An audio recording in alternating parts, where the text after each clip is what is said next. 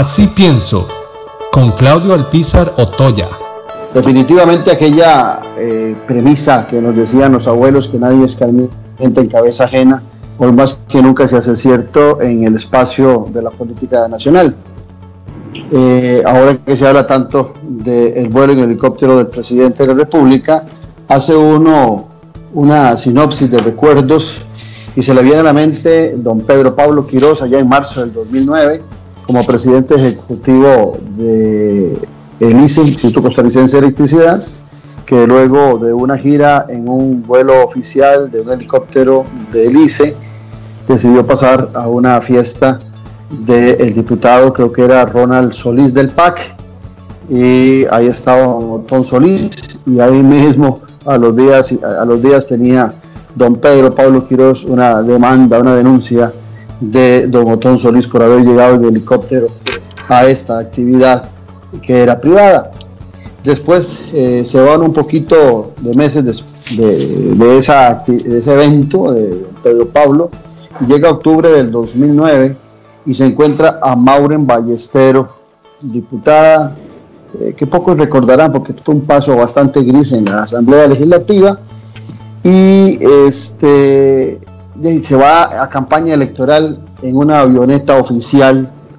eh, después de un acto oficial. Y a diferencia de don Padro Pueblo, que salió bien de, del enredo, a ella le costó tres años de prisión por peculado y también ser expulsada por el mismo periodo del Partido de Liberación Nacional. Después vino en el gobierno de Laura Chinchilla en mayo de 2013, donde la presidenta realiza dos viajes en un avión muy cuestionado de un empresario ligado a temas de narcotráfico. Este pereque terminó con la renuncia del entonces ministro de Comunicación, Francisco Chacón, el viceministro de la presidencia, un señor Borazzi, y la asistente personal de la presidente Laura Chinchilla.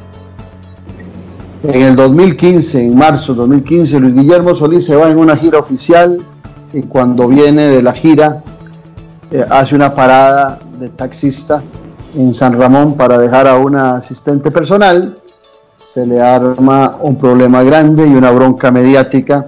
que lo persiguió durante todo su gobierno. Y resulta que ahora es el presidente Carlos Alvarado que vuelve a cometer el mismo error, en este caso de tomar un vuelo privado, eh, uno diferente para la ida y uno diferente para la vuelta, eh, corre a hacer algunas facturas y algunos vouchers para justificar el periplo que desarrolló. Y ahora tenemos al presidente de la República en un caso más en la fiscalía, porque ya tiene más casos por UPAD y otros temas y vemos de nuevo a un presidente de la República, a un político eh, metido en estos berenjenales por el mal uso de eh, servicios aéreos. Creo que aquí lo importante es revisar eh, el conocimiento que tienen nuestras autoridades sobre el uso de este tipo de servicios que cuando son oficiales no pueden ser utilizados para actividades privadas y por otro lado también cuando son privados tienen que ser claritititos para que no haya problemas con el tema de las dádivas y de los servicios y de los regalos del sector privado para quien ejerce algún grado de poder en el gobierno de la República. Es innecesario que los políticos y especialmente los presidentes se vean imbuidos en este tipo de eventos por una ignorancia total de cómo deben tramitarse transparentemente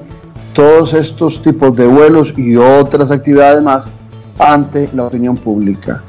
puesto que el presidente siempre tendrá que darle respuesta y claridad a los ciudadanos que son sus jefes, no es al revés, no es que el presidente sea el jefe de los costarricenses, sino nosotros los costarricenses como pueblo, eh, los que somos los jefes de quienes gobiernan.